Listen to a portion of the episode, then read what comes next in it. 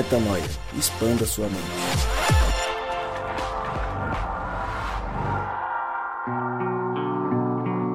Seja muito bem-vindo, seja muito bem-vinda a mais um podcast Metanoia e nós chegamos ao podcast Metanoia número 285 e você é muito bem-vindo e você está mais do que convidado para expandir sua mente conosco em mais um episódio. E como eu sempre digo e repito, meu nome é Lucas Vilches e nós estamos juntos nessa caminhada. E volto a te lembrar que toda terça-feira é um novo episódio é lançado e você acessa tudo que fazemos no nosso site. Além do episódio da terça-feira, nós também temos lançado um episódio às sextas-feiras que chama Na Estrada. É um episódio que começou no final do ano, onde Rodrigo, Mari, convidados e, enfim, a galera que está vivendo Brasil afora, conversa e explica um pouco mais sobre como está sendo essa vida no campo missionário, vivendo ali o dia a dia da missão. Lembrando novamente que todos nós estamos em missão, mas eles escolheram é, estar ativamente viajando dessa forma e eles contam essa história para gente lá no Na Estrada. E toda terça-feira a gente continua com o nosso episódio de rotina, que são as nossas discussões macro acerca de temas que julgamos ser relevantes. Essa semana, Rodrigão, Mari e Gabi, eu propus ali no, no nosso Instagram uma reflexão com a galera sobre dúvidas a respeito de produção de podcast e perguntaram muito, assim, acho que foram as principais perguntas sobre os temas, sobre como a gente planeja os temas. E é engraçado que boa parte dos temas que a gente planeja, apesar de a gente buscar ter uma frente, vem muito no dia a dia, né, Gabi, Oi, Mari? Vem, é, a coisa é muito orgânica, né? A gente está aqui, a gente fala, cara, ouvi uma música, vamos falar sobre ela. Poxa, eu estava lendo um texto aqui e mexeu com o meu coração, vamos falar sobre ele. Não tem aquela coisa pragmática sobre seguir um ritmo e estabelecer certos temas, né? Vai muito do dia a dia, do que a gente vai sentindo, que faz sentido nós compartilharmos entre nós e nós compartilharmos com quem ouve a gente, né? É, com certeza, até porque eu acho que de conteúdo meramente teórico já tem muita coisa, muita coisa sendo espalhada aí, até de qualidade. Eu acho que a diferença é a gente conhecer, não só entender, mas conhecer, experimentar o que a gente fala aqui. Eu acho que isso sempre foi o mote do Metanoia e isso impõe essa dinâmica mais fluida, né? Mais livre na agenda para a gente propor a nossa realidade, não só as nossas teorias, né? É a consequência da escolha. Eu acho que tem um pouco também, Lucas, do tempo de podcast, né, cara? Porque a gente a gente fez muito, a gente já experimentou muitos outros tipos de definição de temática, né? É, numa época a gente trabalhava só mais teologicamente, batia forte na teologia, depois teve uma época que a gente deu um gás com, com questão de séries e músicas.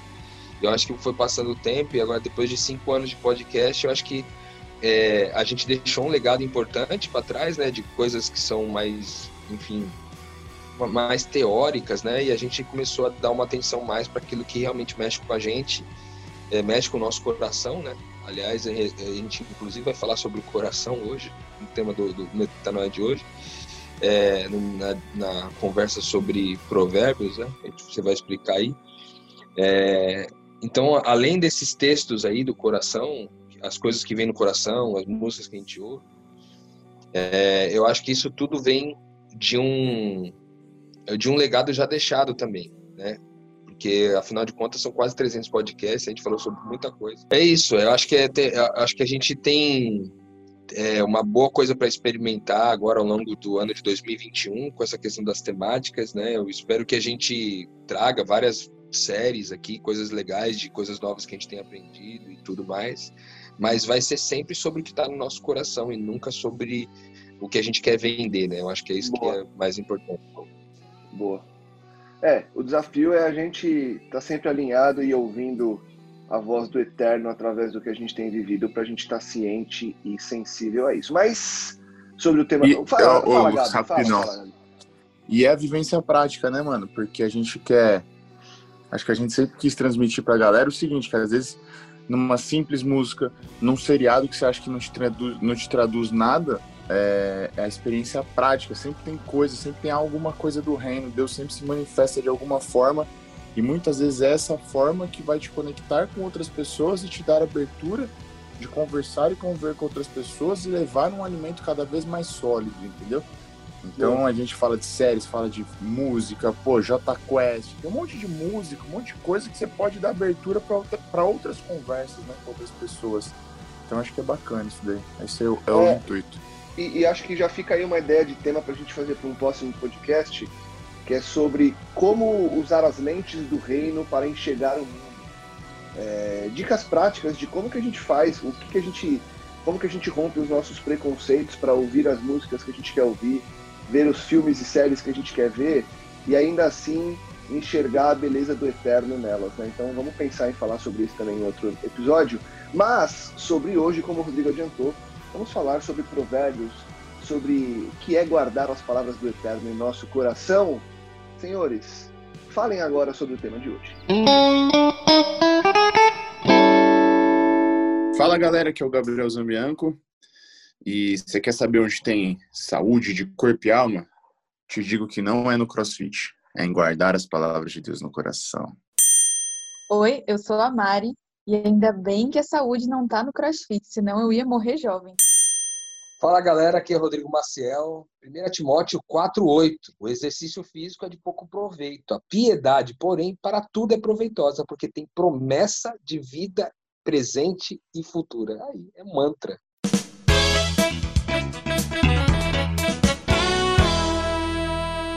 Beleza, então o tema de hoje é Provérbios 4, não Provérbios 4 inteiro, nós tiramos um trecho vamos mergulhar a fundo neste trecho que eu vou ler agora.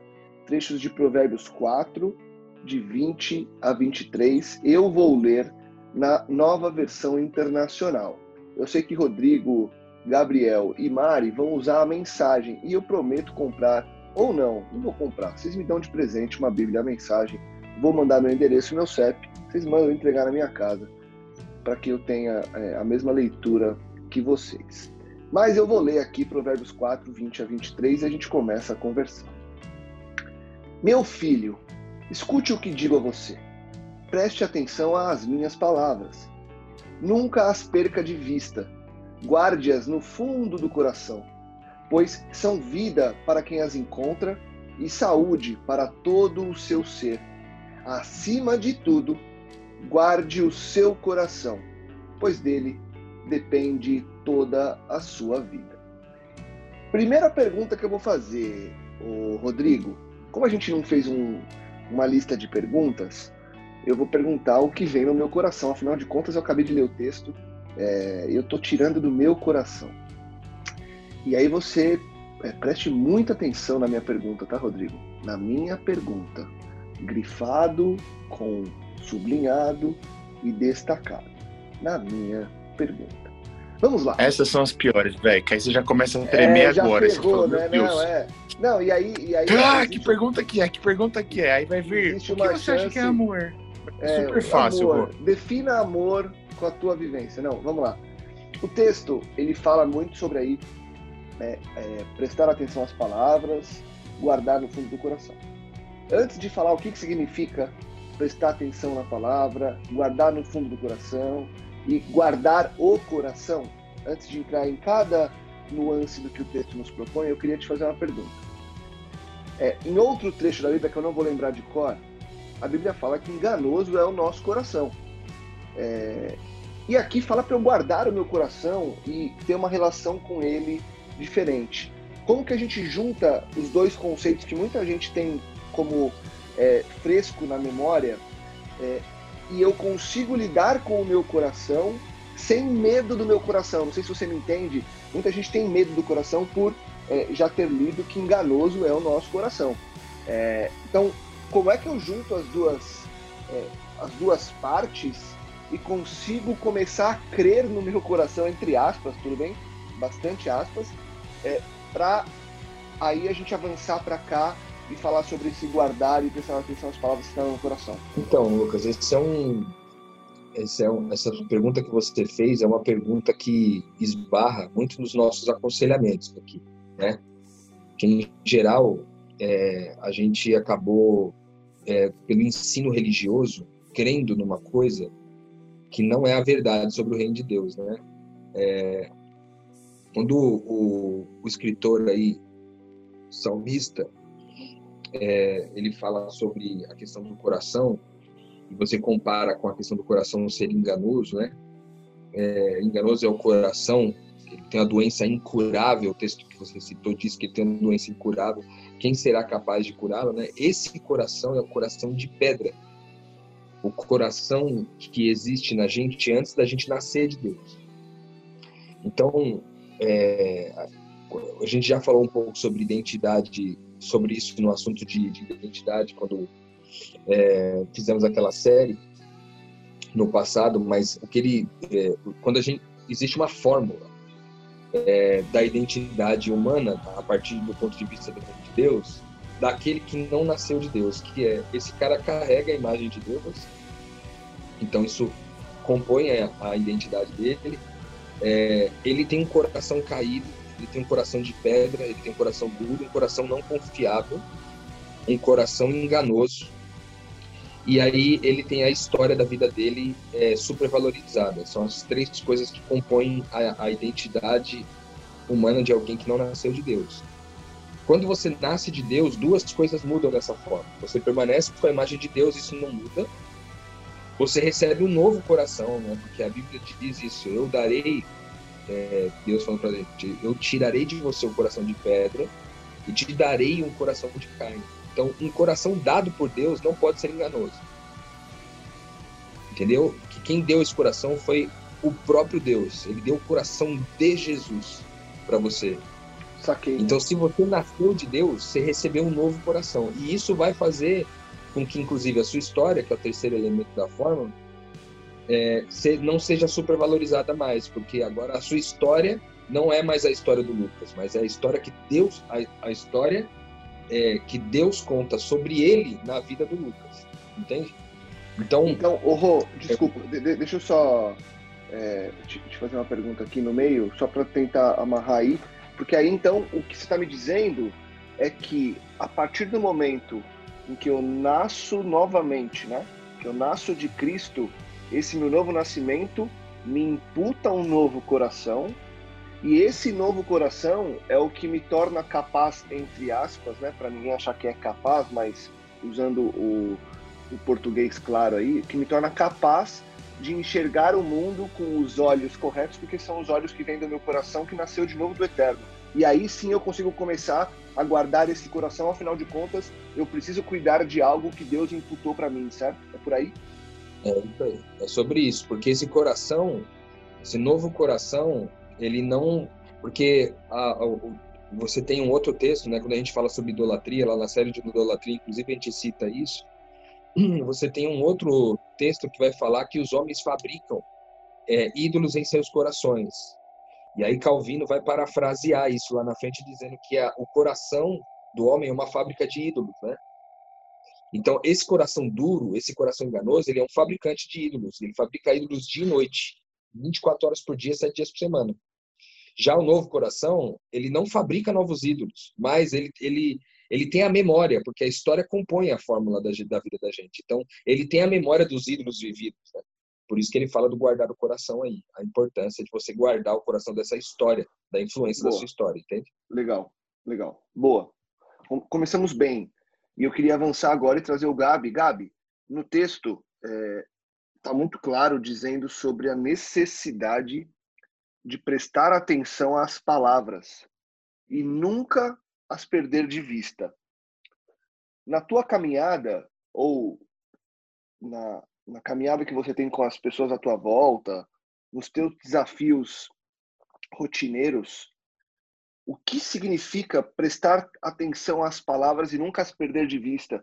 Como que você consegue praticar? E eu acho que esse texto é muito prático, ele não tem nada de conceitual, porque prestar atenção e nunca perder de vista vai ter muito a ver com as atitudes que eu tomo no decorrer da minha vida. É por aí mesmo, Gabi? Você é, entende que precisa meditar na palavra antes de tomar as suas decisões, antes de fazer as coisas que você faz, depois de ter feito e falado, putz, a vida, mais uma vez eu fiz por conta e acho que está desalinhado. Como que você lida com essa ordem que vem a partir desse texto, Gabi? Legal, legal, cara. Acho que é, é isso aí que você já perguntou e acabou respondendo. Eu acho que o texto não te traz uma uma necessidade de perfeição, né? De quem guardou no coração e não erra mais. Mas eu acho que traz exatamente essa intimidade com Deus e essa necessidade de, de, de se conflitar, de buscar entender o porquê, as razões do que você fez, por que, que você tomou aquela escolha e não a outra, por que, que você se distanciou de Deus e não se aproximou. Então, é, eu acho que guardar no coração é fazer essa transição de meramente saber as palavras, né, de saber aquilo que de saber quem Deus é, mas ter essa intimidade de quem de quem conhece a Deus e de quem vive, né? De quem vive a Ele. Não quer dizer que você vai acertar sempre, não quer dizer que eu acerto sempre, pelo contrário. É, mas quer dizer que, cara, assim, muito na hora H, muito no, digamos que no susto, quem está regendo a minha vida no final das contas é Deus, entendeu? Então, é, é, trazendo um pouco do que o Rodrigo falou e da sua outra pergunta, tipo, é, a ideia que traz aqui é que a gente deve confiar nas palavras de Deus. E eu entendo, Lucas, quando você fala essa questão do coração, porque eu, eu entendo o que o Rodrigo disse também, mas eu entendo que toda vez que eu confio no meu coração, no coração Gabriel, e aí no processo de transformação, dá ruim. Dá ruim, né, cara? Até hoje. É... Só que eu sou um cara que eu confio demais no meu coração, no sentido de que eu entendo que é através dele a maior intimidade, conexão e por onde Deus mais conversa comigo, sabe? Por onde uhum. Deus mais fala comigo. Então, onde eu mais alinho os meus pensamentos, ações, escolhas, atitudes, eu acho que é pelo coração. E uma vez que você guarda essas palavras e vive, né? e vive. E, de novo, não estou falando para a gente é, é, pensar no sentido de viver, ah, tem que ser perfeito. Então, não, a gente já até tem bastante podcast sobre isso. Mas viver isso eu entendo que seja é, ser íntimo de um Deus, entendeu? Ser íntimo de Deus, na realidade. E aí você. É possível as pessoas. É, é, é possível revelar a Deus nos mínimos detalhes da sua vida, cara. Isso é o, é o que tem me, me motivado, me motivado a continuar uma caminhada, continuar uma a ser de Deus, cara. Não sei Sim. se foi bem simples. Não, não, não, e faz, faz todo sentido. É, é, o que você falou. Eu acho que o grande desafio é a gente entender, e aí o que o Rodrigo. Foi, foi bom o Rodrigo ter pontuado é, conceitualmente essa parte do, do coração ser ou não enganoso, porque realmente, Gabi, eu concordo contigo, a gente, a gente passa a crer muito no sentimento que nós temos a partir do nosso coração e a gente precisa acreditar, entre aspas, nele. E para acreditar nele, eu preciso ter certeza que esse meu relacionamento com o meu coração é um relacionamento com o eterno, com Deus. E aí, Mari, eu queria te trazer é, para complementar aqui pelo seguinte: quando eu presto atenção às palavras eu queria que você falasse um pouco de como que você mantém essa atenção para tomar as suas decisões. E eu as guardo no meu coração. O texto diz que isso é o que vai me dar saúde para todo o meu ser. Então, prestar atenção na palavra e guardar no meu coração é fonte de vida, porque só tem vida num coração que nasceu de novo e que vive sob o jugo, e é um jugo leve, das palavras de Deus, daquilo que vem do eterno para nós. Como que você enxerga isso? Como que você entende que na prática da tua vida esse olhar para as palavras e esse guardar as palavras é o que vai dia após dia te gerando saúde aí, Mari? Cara, primeiro que toda vez que eu ouço a palavra, eu vejo que, é, que eu vejo que eu logo associo ao verbo, né? Aquele que é o verbo, aquele que é a palavra, que é o Cristo. Então, eu creio que as escrituras são um meio para que você conheça a palavra, porque a palavra é uma pessoa, né?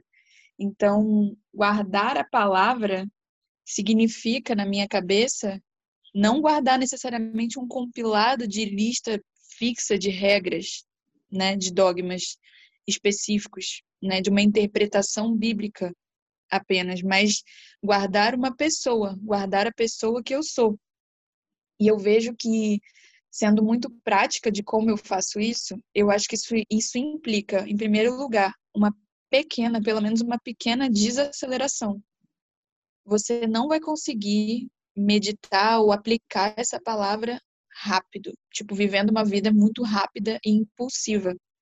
Porque aqui eu quero abrir um, um parêntese. É, quando a Bíblia fala de coração, é bem, é bem comum as pessoas já escreverem sobre isso. A Bíblia está falando de mente, é um conceito diferente de sentimentos. É, por exemplo, tem um versículo que ele fala, ó, em Gênesis 6, 5, eu vi e vi o Senhor que a maldade do homem se multiplicara sobre a terra e que toda a imaginação dos pensamentos de seu coração era só má e continuamente. Então, a Bíblia fala de um lugar da de onde derivam seus pensamentos.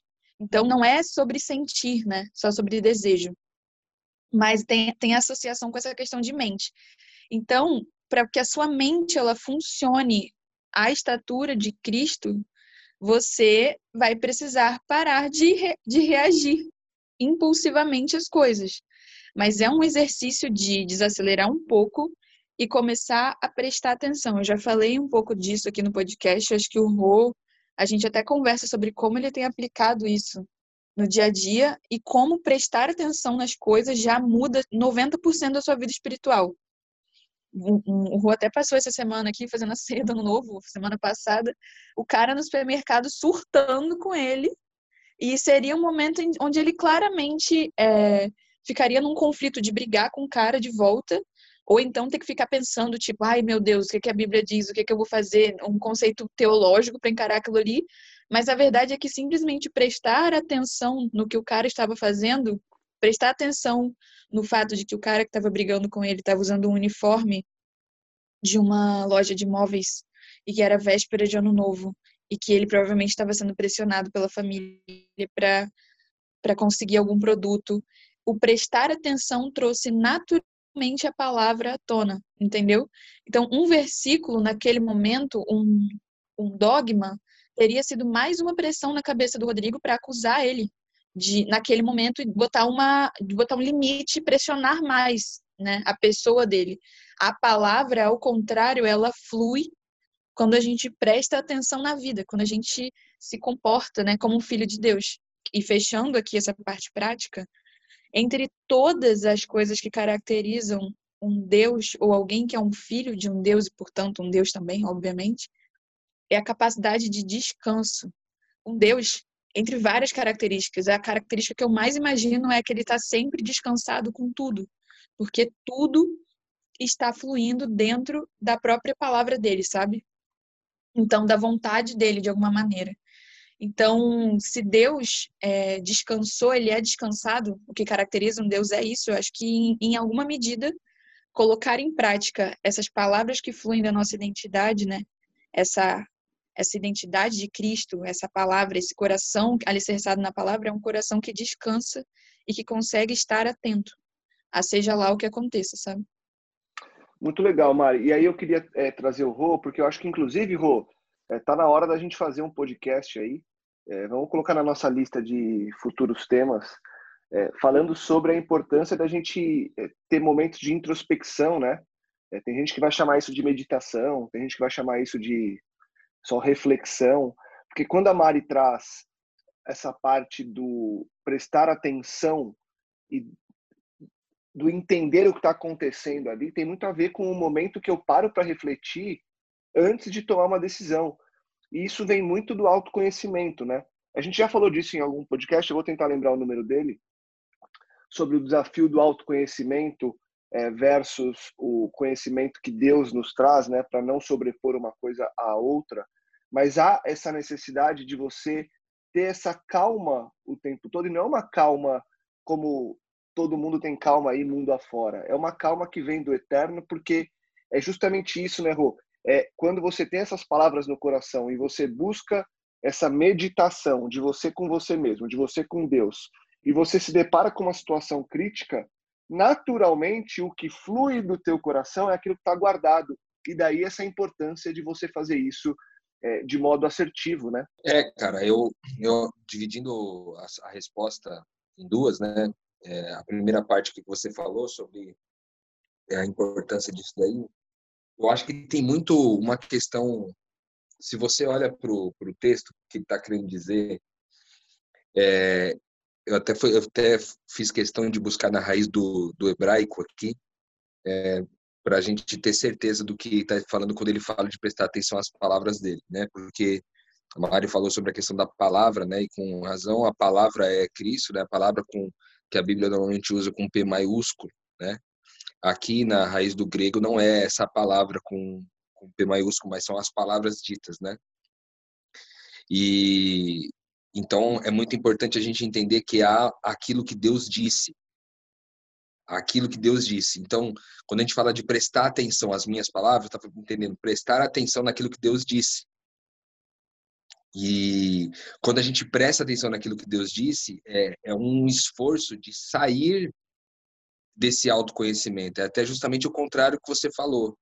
Porque, diante dessa situação, por exemplo, que aconteceu comigo no mercado, é, só para que o ouvinte saiba exatamente né, o que, que foi aconteceu, eu fiz as compras de poucos itens, assim, uns três itens, e teve um item que era uma melancia gigantesca.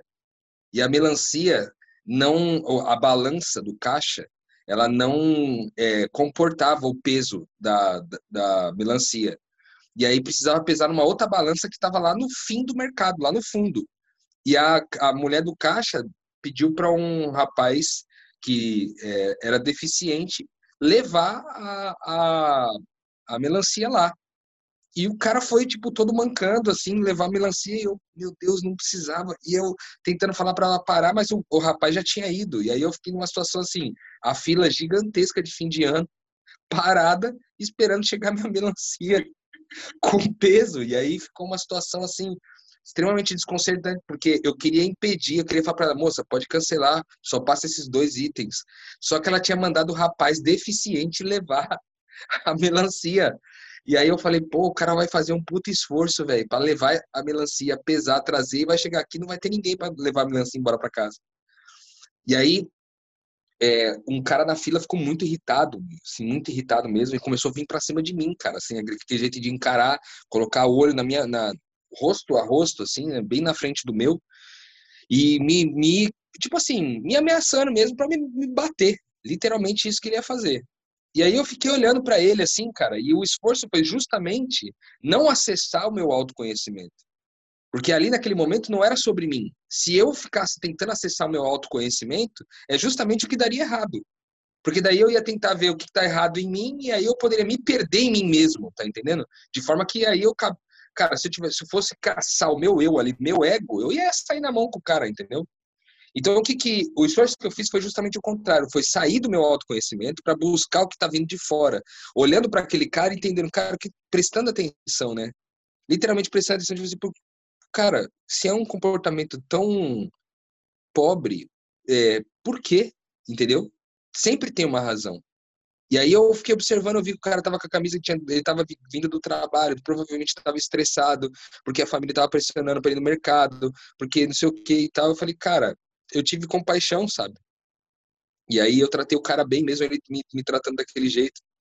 Então, é, a mesma coisa vale aqui para o texto que ele está falando. Quando ele diz assim, ó, escute o que, o que eu digo a você. Preste atenção nas minhas palavras. Ou seja, não é para eu ficar é, trazendo o meu autoconhecimento à tona agora. Eu acho, inclusive, Lucas, que essa coisa de autoconhecimento está se tornando cada vez mais um vício. As pessoas têm se viciado no autoconhecimento de tal forma que ele quer conhecer todas as, as, é, as cosmovisões, a forma como cada uma das cosmovisões fala sobre ele, todos os testes de personalidade ele faz, todos os tipos de autoconhecimento ele se debruça, só que, cara, é sempre um mergulho no eu. Se esse autoconhecimento ele não vai é, chegar no Cristo, porque muitas vezes demora para chegar lá, é, muitas vezes ele vai te levar em lugares que são egoístas, cara. Então, por isso que ele está dizendo aqui, ó, preste atenção no que eu estou falando para você. Não é sobre seu autoconhecimento. É sobre o meu conhecimento como Deus. E ele é muito maior do que o seu autoconhecimento. É muito maior do que onde você pode chegar. Preste atenção nas minhas palavras. E é essas que você tem que guardar no fundo do teu coração. Não as suas palavras, as suas conclusões com relação àquilo que eu disse. É, o que eu disse. Guarde e medite no que eu disse. Pois se você fizer isso daí, guardá-las no fundo do coração, você vai encontrar vida e saúde. E isso é muito doido, cara. Porque o que o, o, o, o sábio está propondo para nós aqui, que a Bíblia está propondo para nós, é que a saúde vem de um coração com as palavras de Deus bem guardadas. Ou seja, a origem dos nossos pensamentos ser saudável vai levar a gente a ter uma vida com saúde. Isso aí vai, vai muito de impacto com a medicina, que diz que grande maioria, a maioria significativa das doenças, né, vem é, de é, psicossomáticas, né, em geral.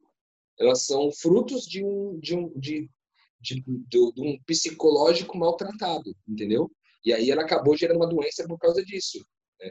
Então, o que ele está dizendo é até um conselho do, do, ponto de vista de saúde. Cara, você vai ter muito mais vida, muito mais saúde, se você é, prestar atenção nas minhas palavras e guardar elas no fundo do teu coração. Não as suas palavras, guardar as minhas. Entendeu? É, e, e o desafio, vem... e o desafio aí, Rô, é justamente a gente conseguir, ao longo da caminhada, ir diferenciando o que realmente é a palavra de Deus e o que é a nossa palavra, né? Exatamente, eu acho que essa diferença do que é a, palavra de Deus, do que é a nossa palavra, é porque o que é a palavra de Deus, o que ele disse, está escrito nas Escrituras, né? E tendo sido lido com o espírito com o qual ele foi escrito, que também tem esse detalhe, né, Lucas? É, eu posso guardar as palavras só como informações, né? Eu não, eu não acredito que o que o, o o que está falando aqui no texto, sobre as, as minhas palavras, eu não acredito que são sobre informações. Porque informação a gente tem no Google. A gente bate lá o Google lá e tá, a informação está lá, entendeu? A questão é, quando essa informação ela vem junto com o espírito com a qual ela foi produzida, aí nós temos uma palavra, entendeu? Aí nós temos um, um, um, um entendimento a respeito da questão. Então, como que eu diferencio né, se aquela palavra é minha ou se aquela palavra vem de Deus, né? Na certeza de que a palavra de Deus é produzida pelo Espírito de Deus, né? É o Espírito de Deus quem produz essa palavra em mim. Então, quando ele, quando eu interpreto a Bíblia, quando eu interpreto os textos bíblicos com o mesmo espírito com o qual ela foi escrita, e aí é esse espírito de sacrifício, entrega e oferta de Cristo, né? Por isso a gente chama da hermenêutica de Cristo, que é olhar a Bíblia a partir de Cristo, é tentar encontrar Cristo em cada um dos versículos que a gente lê. Quando a gente faz isso, então é essa palavra que a gente tem que guardar no coração. Porque senão eu posso guardar no coração uma coisa que está escrita, que eu interpretei de um jeito que não é o que, o, o que foi dito com o espírito com o qual foi dito, entendeu? ficou um pouco confuso, mas só para. É, mas eu queria até falar, acho que até para ajudar né, nessa questão, é que o coreto está bagunçado demais, gente. O cristianismo está muito bagunçado, porque é rara qualquer perspectiva realmente é, profunda que esteja alicerçada hoje na pessoa de Jesus de verdade. Porque esse problema de discernimento que o Lucas falou é grave, é realmente grave. Pior do que você não prestar atenção no que Deus diz é você prestar atenção no que você acha e dar o nome de que foi Deus que disse. Isso é muito grave. E isso realmente acontece. Só que eu creio que todo ser humano veio com um dispositivo chamado Espírito Santo derramado sobre toda a carne, que consegue confessar quem Cristo é em determinada situação. Eu creio que todo ser humano é corpo, alma e espírito, e o espírito reconhece a pessoa de Jesus e consegue discernir.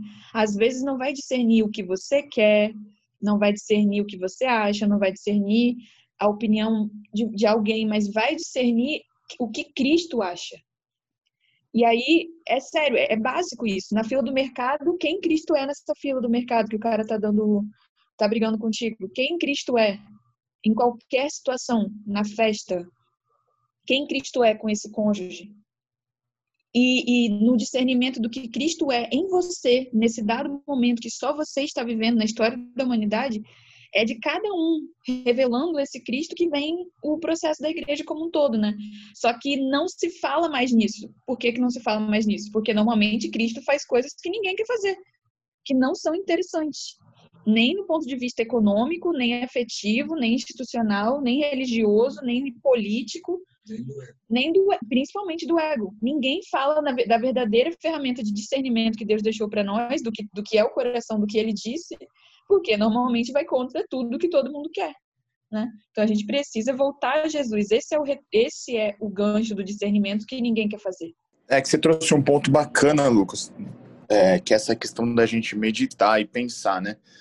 É, e isso é o que a gente acaba fazendo aqui no Metanoia, né? Eu acho de extrema importância, seja através do Metanoia ou não, que as pessoas meditem e pensem para se para se prevenir de certas situações, né, cara? Então, por exemplo, a gente aqui a gente busca temas e propõe temas.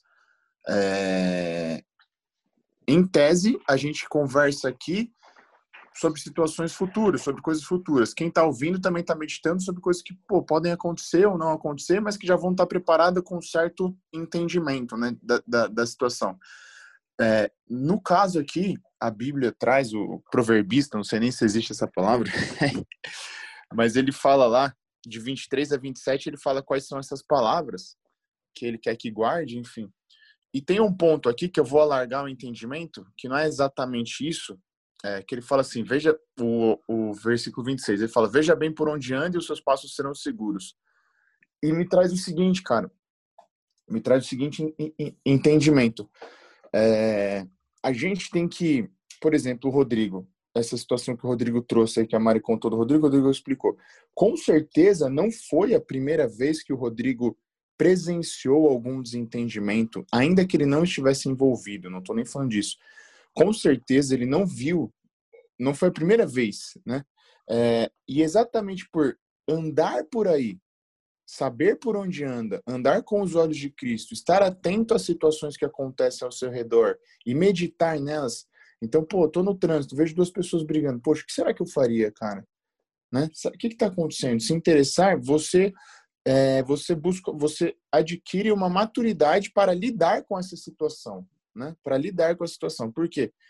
O primeiro impulso, quando a gente, nesse caso ainda, no primeiro impulso é, da gente é muito simples, é, é, querer bater de frente. Pô, a pessoa veio para cima de mim, a primeira coisa que eu vou fazer é ir para cima dela e aqui é meu espaço, você não entra, entendeu? Agora, se eu já meditei, se eu já vi outras, outras situações acontecendo, se eu já me coloquei no mundo como um filho de Deus, que efetivamente sou, de olhos abertos, com entendimento é, é expandido, eu vou ter a sensibilidade de não precisar é, comprovar um ponto, de não precisar bater de frente, de dar um passo para trás e, e, como eles escreveram na história, é, reconhecer que pô, o cara tá com, de repente, tá saindo do trabalho agora, já tá estressado, tá com outras coisas e conseguir lidar com isso, entendeu? Então, você trouxe um ponto que eu acho de suma importância, cara, que é a gente meditar nas palavras, transi, transi, transitar elas para o coração e viver essas palavras sempre de olhos abertos, para a gente para é, é, nunca ser pego de surpresa na vida, entendeu?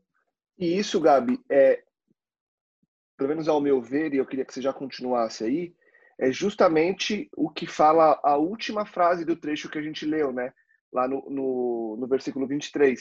Acima de tudo, guarde o seu coração, pois dele depende toda a sua vida. Então, é, veja só, eu, tô, eu, vou, eu vou extremar a interpretação do que aconteceu, porque a gente sabe que quando a Bíblia fala sobre vida, ela quase nunca, e eu não vou entrar aqui na hermenêutica e no estudo da palavra para saber onde que é e onde que não é, mas na minha interpretação pessoal, ela quase nunca fala sobre a vida é, física. Ela fala sobre a vida espiritual, né? Sobre guardar o coração e ter uma vida espiritual, é, ter uma vida vivida, realmente uma vida do, de filho de Deus. No entanto, extremando a situação e seguindo na história do Rô, se ele não guardasse o coração dele, a vida física dele poderia estar em xeque ali. Porque a gente sabe que qualquer coisa, é, numa discussão hoje em dia, pode findar a tua vida. A gente sabe que o fim da vida aqui é o começo da vida eterna. É, ou, na verdade, é a continuação, né? Não, não há um começo e um fim. É, é só a, mudança do, do estado.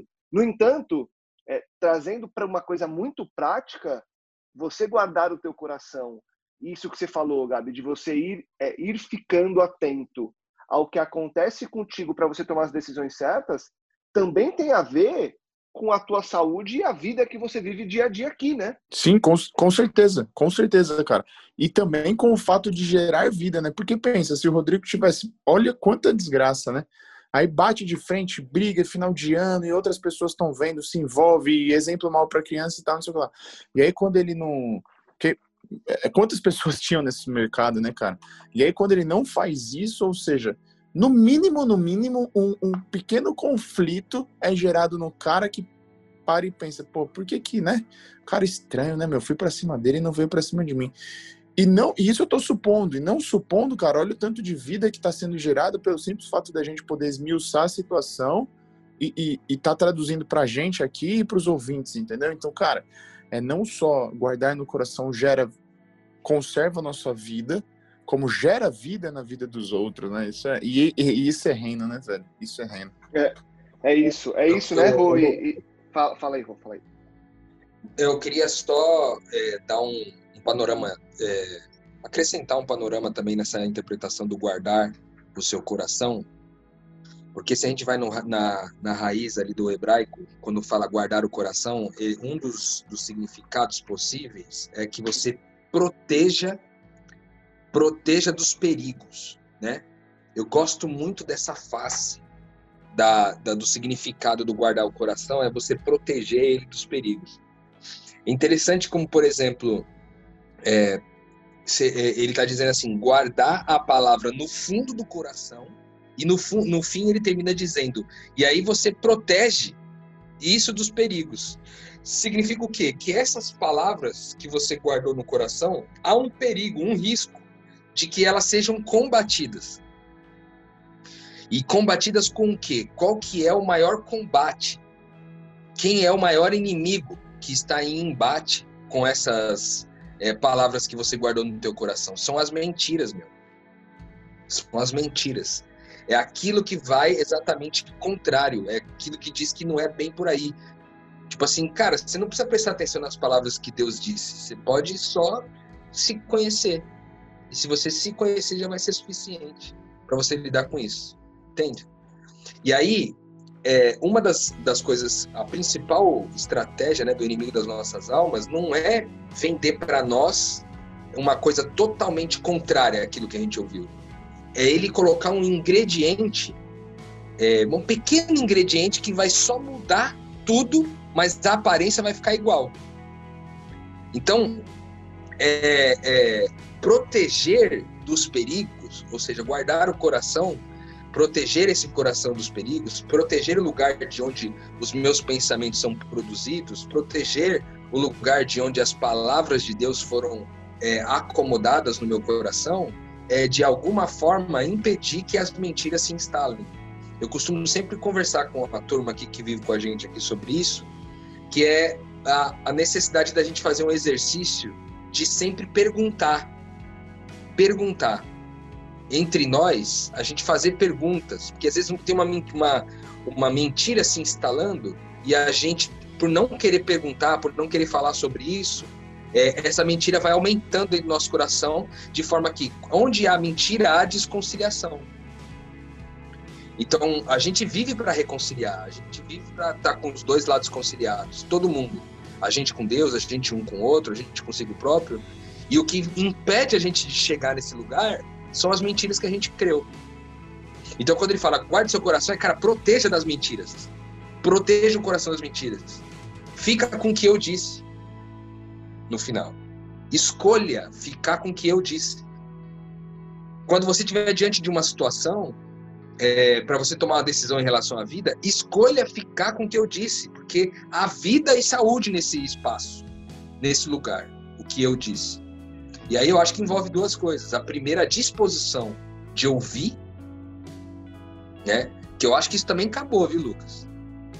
Isso também tem a cada dia mais sumido do nosso meio, a disposição de ouvir. Ouvir a palavra de Deus sabe? A gente ouve muitas outras coisas. A gente A gente lê muitos outros livros, a gente ouve muitas outras músicas, a gente assiste muitos outros filmes, mas a palavra a Bíblia, propriamente dita, as escrituras, a pessoa de Jesus Cristo, a gente não não tem ido muito para ela, sabe? A gente tem que se contentado com a sabedoria do homem, que às vezes até tem alguma raiz na, na, na sabedoria de Deus, às vezes, mas na grande maioria das vezes não. Então começa com escutar, porque como é que você vai pôr na tua, no teu coração, guardar no fundo do coração uma coisa que você não escutou e prestou atenção? Então, primeiro é escutar e prestar atenção, depois guardar no, no fundo do coração e quando ela estiver lá no fundo do coração, protegê-la dos perigos de forma que você não caia na cilada de crer numa mentira, numa ilusão contada para você a respeito dessa mesma coisa. Né? Então, eu vou dar um exemplo. Tem um texto lá de Salmos que diz que Deus é bom e seu amor dura para sempre. Cara, instalei essa palavra no meu coração, ela está lá dentro. Eu guardei ela no lugar mais precioso da minha vida, que é o meu coração. Que é de onde depende toda a vida, como diz o texto no versículo 23 guardei lá no fundo. Entendi, Deus é bom. Beleza. Aí eu tô caminhando na vida aqui, de repente acontece uma tragédia, que nem a gente comentou aqui, infelizmente, do falecimento de um rapaz que deixou a mulher e cinco filhos. É, e depois essa mulher que ficou é, viúva ainda perdeu a mãe, os dois por Covid. E aí você pensa assim, pô, tragédia.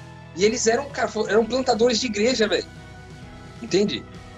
Aí você imagina agora, se essa mulher pega toda essa desgraça que aconteceu na vida dela, ou desgraça entre parênteses, né? Mas tudo aquilo que de, de tragédia aconteceu na vida dela, diz assim, cara, Deus não é bom, velho. Porque eu tô aqui dedicando minha vida para plantar uma igreja, é a desgraça que aconteceu na minha vida. Olha a tragédia que aconteceu na minha vida. Deus não é bom. Então, tudo aquilo que aconteceu vai ser, é, com essa mulher vai de contrário com a palavra que ela aprendeu que Deus é bom e que o amor dele dura para sempre. O que que eu escolho? Aí eu tenho que fazer uma escolha, entendeu? E eu acho que isso é parte do processo de proteger. É, eu não vou deixar entrar no meu coração a tragédia. Eu vou permanecer com a palavra dizendo que Deus é bom e o seu amor dura para sempre. É uma escolha, cara. E é isso que eu acho que é um ponto importante. Guardar o coração, proteger o coração dos perigos, do ponto de vista das palavras que eu guardei lá, é realmente fazer uma escolha de ficar com o que Deus disse e não com o que a vida ou com o que eu ou que, com que os meus amigos ou com com que o pastor da minha igreja ou com que qualquer outra coisa disse para mim. Eu vou ficar com o que Deus disse. Se Deus disse isso, é eu vou ficar.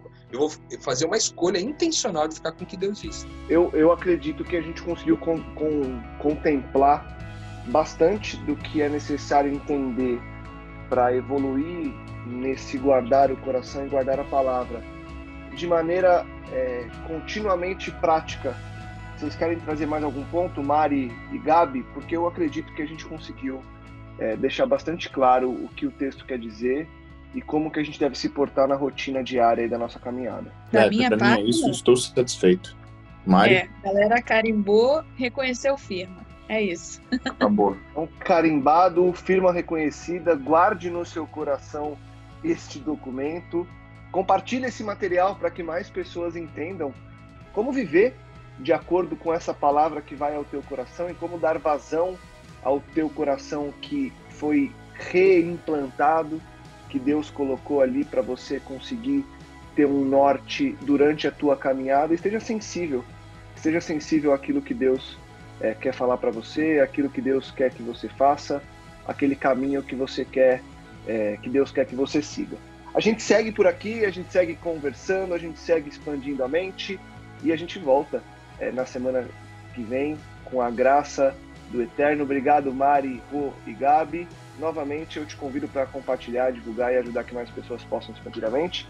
Continuamos entendendo o nosso coração, entendendo as palavras do Eterno, estudando essas palavras, para que a nossa prática realmente espelhe aquele que nos guia, que é nosso Papai, nosso Jesus, nosso Deus. Um abraço, nos vemos na semana que vem em mais, nos vemos, nos ouvimos, nos encontramos em mais um podcast Metanoia. Metanoia, expanda a sua mente.